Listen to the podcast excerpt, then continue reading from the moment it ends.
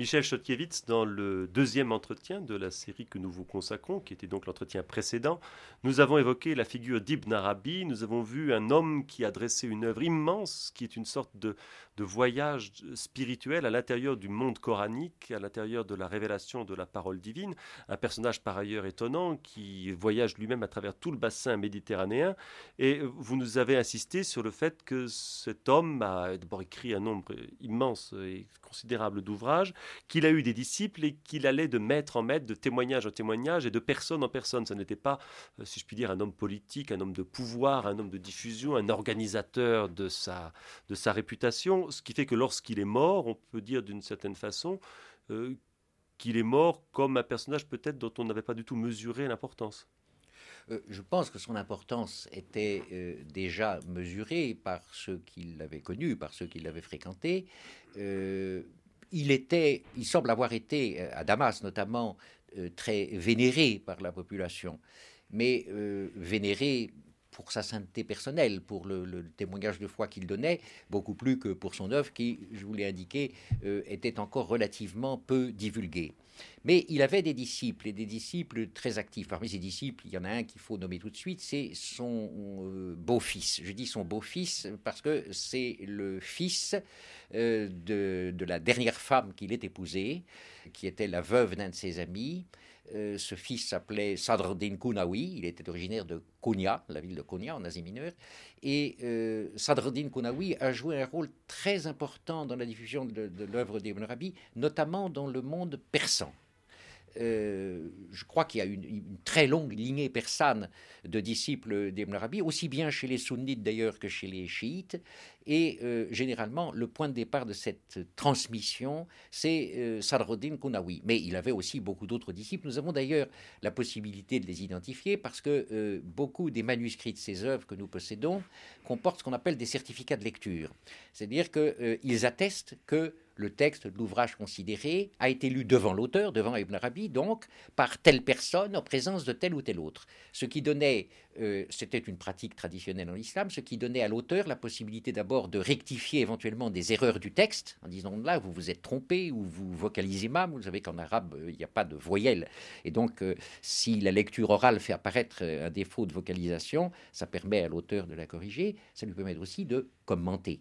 Parmi ses disciples, il y en a un que je mentionnerai qui s'appelait Ibn Saoudakin, euh, qui est mort à Khalep euh, un certain nombre d'années après Ibn Arabi et qui lui aussi a eu à son tour des disciples.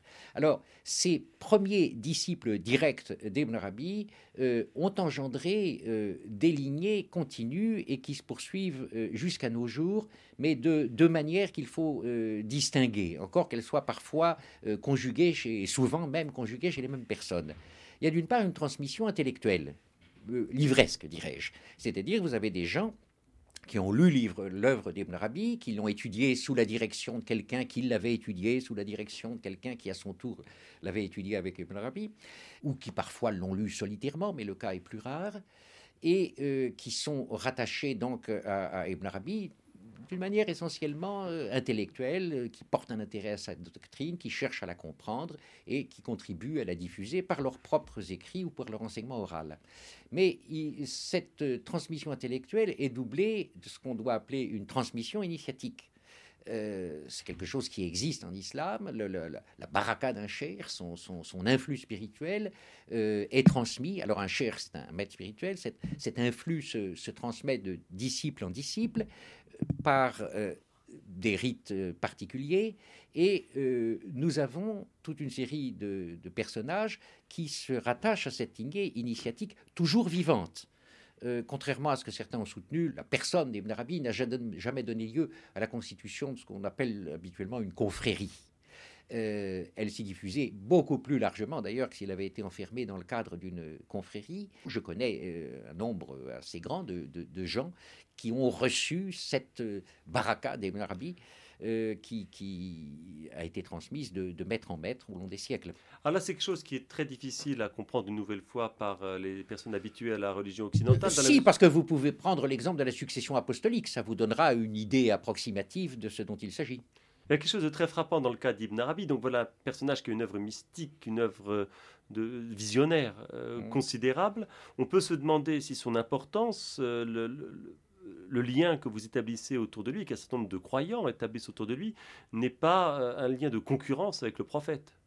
Est-ce que finalement, il n'y a pas des disciples d'Ibn Arabi plus que de, du prophète Alors d'abord, euh, j'ai mentionné dans notre précédent entretien que justement, euh, certains de ses critiques reprochaient à Ibn Arabi une vénération excessive pour le prophète. Euh, et le, prophète est mentionné à chaque page de ses œuvres et souvent plusieurs fois. Euh, il, serait absurde, évidemment, enfin personne lisant sérieusement Ibn Arabi ne peut imaginer un instant euh, une, une voie mystique euh, qui garderait le nom d'islam et qui serait détaché du prophète. C'est absolument inconcevable et totalement contraire à l'enseignement d'Ibn Arabi. Euh, accorder l'importance à, des saints, euh, accorder de l'importance à, l'enseignement dans lequel ils explicitent justement le message prophétique ne met nullement en cause le fondement prophétique de leur enseignement le Coran, qui est à la base de l'enseignement d'Ibn Arabi et à la base de la vie spirituelle de tout musulman, euh, est l'objet constant de l'attention d'Ibn Arabi. Et là, je voudrais insister là-dessus, c'est ce que j'ai essayé de, faire dans mon dernier livre. Un océan sans rivage, oui, alors, ça vient d'Ibn Arabi lui-même. Ce, qu'il a essayé de faire, c'est une, non pas d'une manière systématique d'ailleurs, euh, mais c'est une espèce d'exégèse qui n'est en rien allégorique. Euh, j'avais expliqué dans notre premier entretien ce qu'est le Coran pour un musulman. Il est parole de Dieu.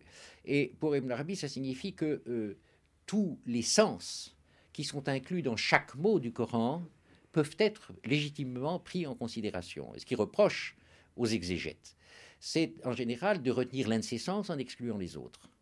Alors, celui qui, à la suite d'Ibn Arabi, marqué par son enseignement, accepte le Coran comme il recommande de l'accepter, c'est-à-dire vraiment avec la, simplicité, la nudité de l'esprit, voit surgir dans le texte même du Coran des sens qu'il n'y avait pas aperçus aussi longtemps qu'il essayait d'appliquer sa raison raisonnante. Et, c'est ça le miracle du Coran. Euh, mais cette exégèse n'est en rien allégorique. Le propre d'une exégèse allégorique, c'est de prendre prétexte du texte coranique ou du texte biblique euh, pour euh, euh, exposer des idées. Ça peut être très beau, l'exégèse allégorique, mais elle s'éloigne du texte. Euh, là, c'est en se basant sur la littéralité absolue du texte coranique qu'il l'interprète. Et qu'il l'interprète de manière diverse parce que pour lui, le Coran est inépuisable. Et que par conséquent, il y a un sens propre à chaque croyant et je dirais à chaque instant de la vie de chaque croyant dans tout mot, toute phrase du Coran on a tendance à croire, quand on lit ce qu'on peut lire lorsqu'on n'est pas spécialiste de l'œuvre d'Ibn d'Arabi, à, penser qu'il a effectivement une très belle construction mystique qui peut rappeler des, euh, mystiques que nous connaissons en Occident comme Suzo ou Eckhart, les mystiques rénants. Donc c'est une, exploration de l'au-delà, une exploration des rapports avec les divinités. On comprend mal comment il a pu susciter une telle, un tel malaise euh, dans l'islam, puisque les problèmes, je vais dire, euh, triviaux, politiques ou immédiats de la vie de tous les jours semblent beaucoup moins considérés. On a l'impression qu'au fond, quelqu'un qui a bien suivi Ibn Arabi ne devrait pas mettre en péril la cité politique, euh, les affaires de tous les jours, et il, semblerait qu'il n'en ait rien, puisque Ibn Arabi a souvent été suspecté. Oui, mais alors là, euh, vous, aviez évoqué précédemment euh, les problèmes qu'ont rencontrés un certain nombre de, mystiques chrétiens qui ont été emprisonnés, qui ont été pourchassés non seulement par les pouvoirs séculiers, mais par l'Église elle-même. Euh, bon, une œuvre aussi difficile, aussi étrange, dont le langage souvent symbolique est aussi difficile à interpréter, suscite bien des malentendus c'est pas pour des raisons politiques, parce que sur le plan politique, en effet, en général, les disciples d'Ibn Arabi n'ont pas été des personnages subversifs. Ils ne se sont jamais privés, comme le faisait Ibn Arabi lui-même, de censurer les princes, de critiquer les défauts de la communauté, mais euh, il n'appelait pas à la révolution. Euh, mais euh, il y a eu des réactions, alors je vous avais indiqué qu'elles avaient commencé en gros à la fin du XIIIe, au début du XIVe, il y en avait eu quelques-unes avant, mais c'est vraiment de cette période de la fin du XIIIe que, que date la, grande offensive. Elle se poursuit toujours. Euh, j'ai évoqué dans l'introduction de mon livre le fait qu'en 1979, le Parlement égyptien avait décidé l'interdiction de l'édition critique d'une des œuvres d'Ibn Arabi, qui était en cours euh, sous le patronage euh, du CNRS en France et du ministère de la Culture en Égypte.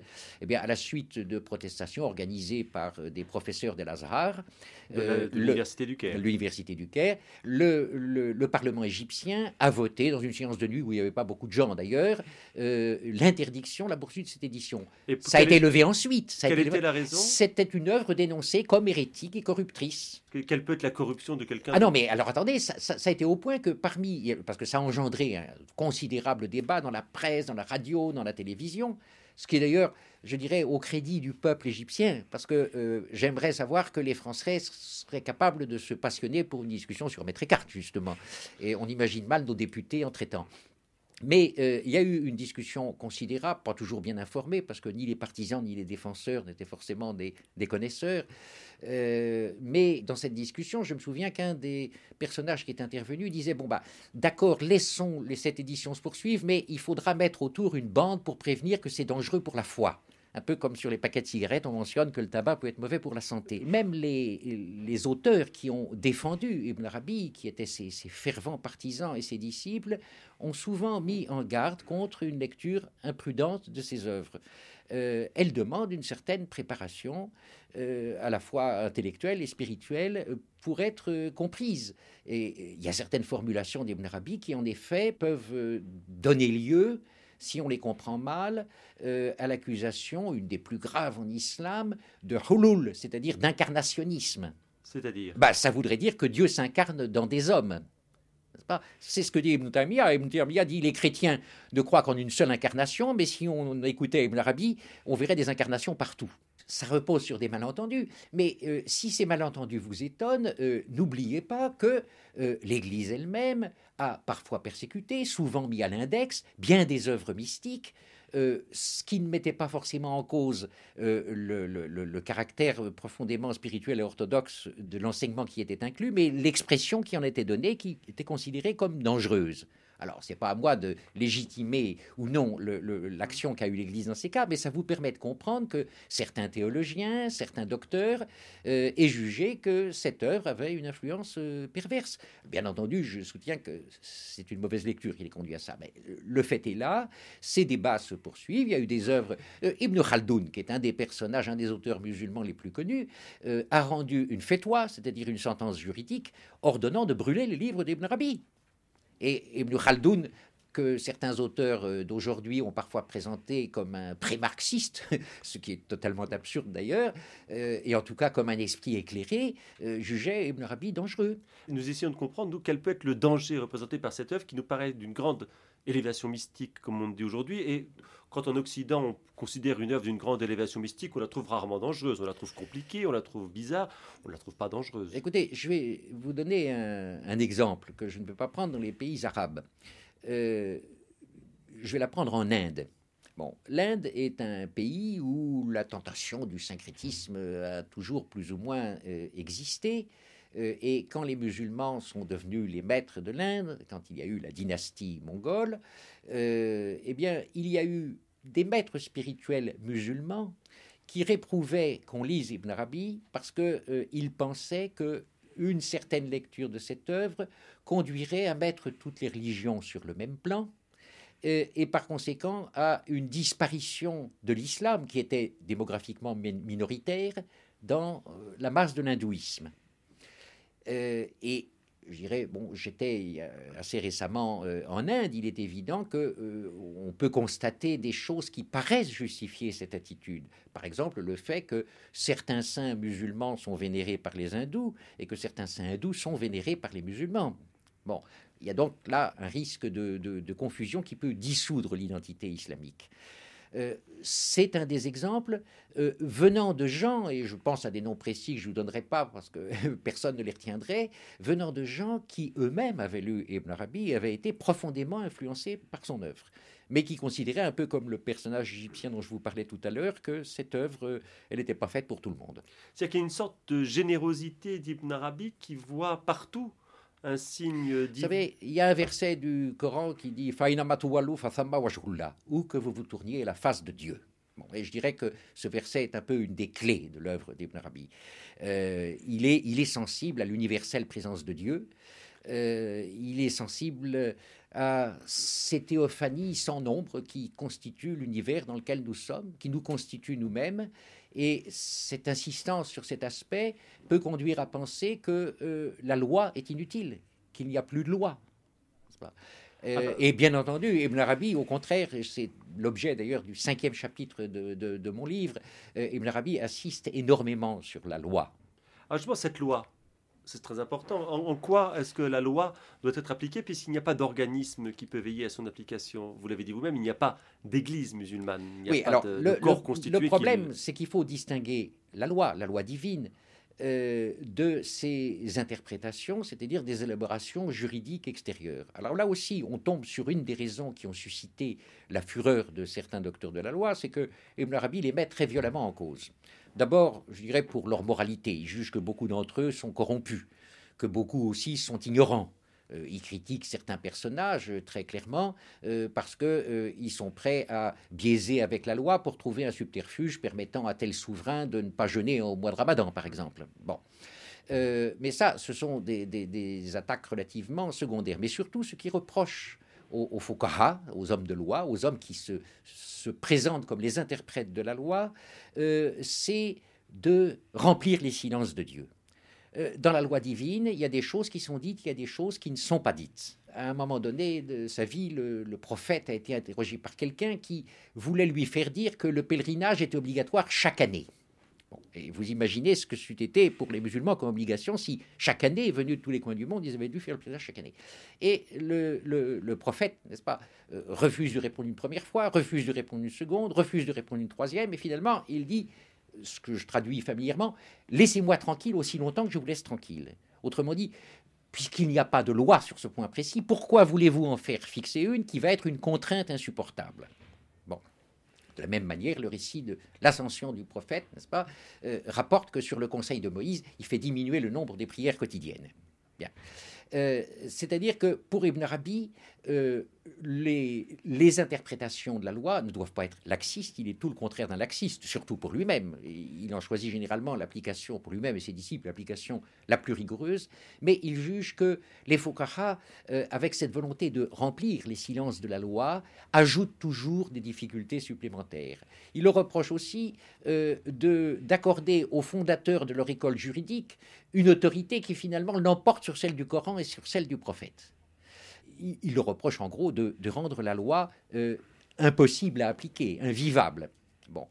Euh, alors, euh, évidemment, cette mise en cause de la fonction du juriste et des procédés par lesquels les juristes chargent les musulmans d'un poids que Dieu ne leur a pas imposé, euh, ça a suscité beaucoup de mécontentement et beaucoup de colère. C'est une des raisons pour lesquelles on l'a soupçonné euh, de vouloir abolir la loi ou de soutenir que certains êtres pouvaient s'affranchir de la loi. Cette place d'Ibn Arabi dans l'islam, est-ce qu'on peut dire qu'il y a des régions qui seraient plus sensible à Ibn Arabi que d'autres ou est-ce qu'il n'est absolument pas dépendant des pays où il a voyagé? Est-ce que le Maghreb, par exemple, où sa pensée s'est développée, puisque l'Andalousie et le Maghreb sont un univers relativement homogène, très différent de celui de l'Irak, par exemple, est-ce que ces régions seraient plus sensibles à la spiritualité d'Ibn Arabi que l'Irak ou pas du tout?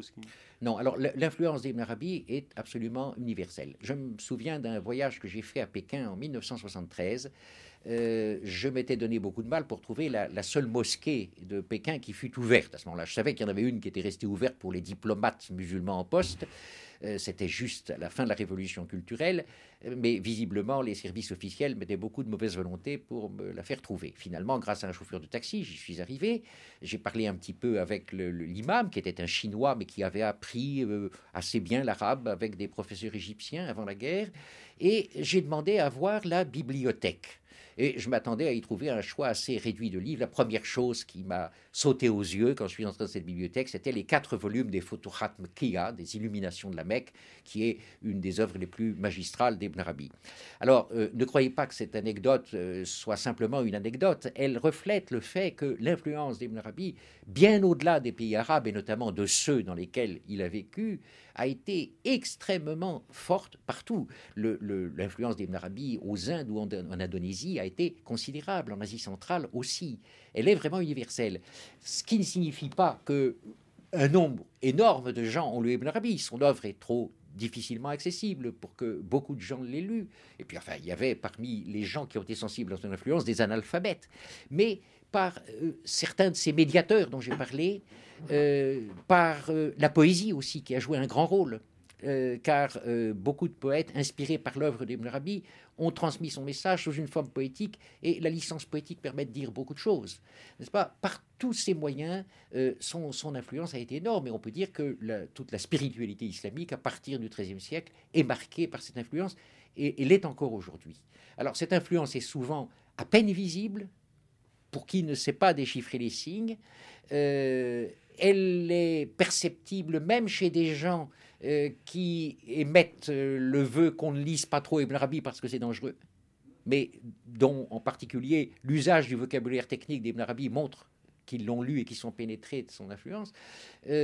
mais cette influence est, quelque chose d'extraordinaire. Alors, comme elle est relativement souterraine, elle a parfois été sous-estimée. Elle n'est plus aujourd'hui. Hein. Tous les spécialistes euh, savent ce que je, vous dis.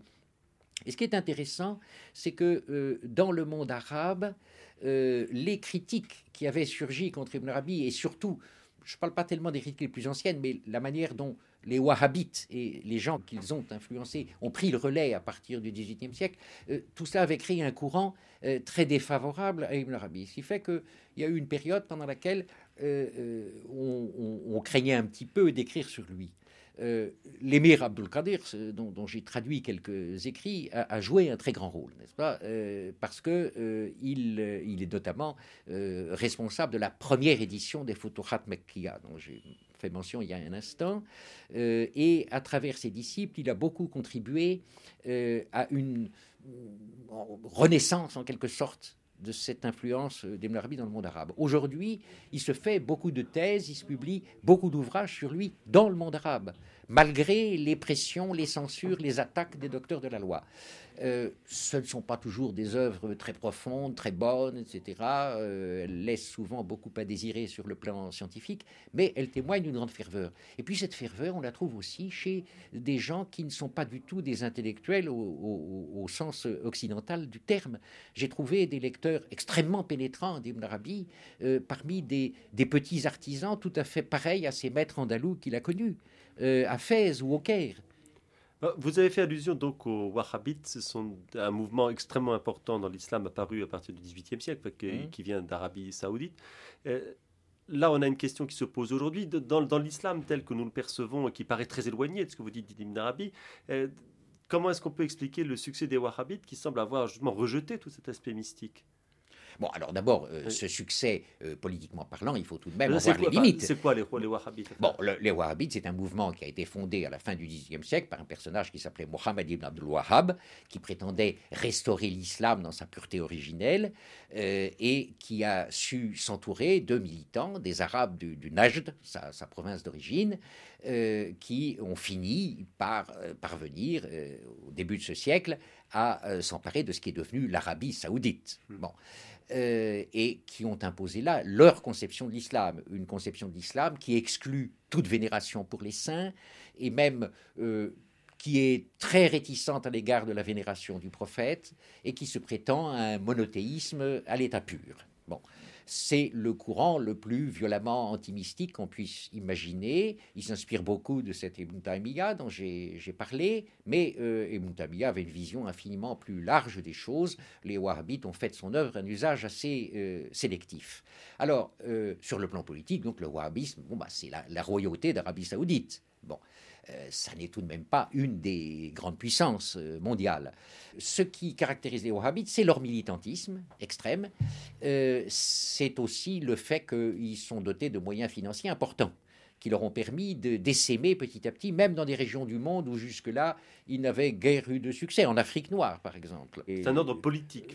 oui, mais alors, le wahhabisme, à travers toutes sortes de relais directs ou indirects, euh, essaie de faire pénétrer sa conception de l'islam, même dans des pays qui jusque-là y étaient très peu euh, accueillants. Mais il n'y a pas que les wahhabites. Derrière eux, il y a eu un certain nombre de courants réformistes euh, ou fondamentalistes qui, qui, puisent dans la doctrine wahhabite, mais qui lui apportent des infléchissements sur tel ou tel point, et qui sont aussi des relais. Alors, euh, vous avez face à face donc ces deux conceptions de l'islam, et si vous vous en tenez aux apparences, à celles que nous révèle la presse, vous aurez le sentiment que c'est le courant réformiste ou fondamentaliste ou wahhabite qui tient le haut du pavé. Euh, pour contrarier un petit peu cette image simpliste, euh, je vous rappellerai que il y a une trentaine d'années, quand je parlais avec euh, des, des, gens qui revenaient d'Union soviétique, c'était un pays où on n'allait pas facilement, euh, en leur soutenant que dans les républiques musulmanes du RSS, l'islam vivant, c'était l'islam mystique, c'était l'islam des confréries, ils haussaient les épaules. Proche d'Ibn Arabi d'Ibn Arabi ou d'autres auteurs. Enfin, Ibn Arabi n'est tout de même pas le, seul. grand saint et le, seul grand mystique en islam. Bon, aujourd'hui, le, Seuil a publié il y a, il 7 ou 8 ans un livre d'un grand spécialiste, aujourd'hui décédé, le, professeur Benixen, qui a établi qu'en effet, l'islam qui a été resté fort dans les républiques musulmanes de l'ex-URSS, ce qui est aujourd'hui l'ex-URSS, c'était cet islam mystique. Et il était fort au point d'arriver à euh, chasser les imams qui étaient nommés par le pouvoir soviétique. Euh, alors, je prends là le cas extrême d'un pays où les conditions étaient les plus défavorables que possible au maintien et au développement de ce type d'enseignement, de ce type de vie spirituelle. Euh, ça vous permet de comprendre que euh, la, présence de ce que représente Ibn Arabi et d'autres grands saints de l'islam reste extrêmement forte, même si ça n'est pas ce que le, lecteur des, quotidiens ou le téléspectateur peut observer.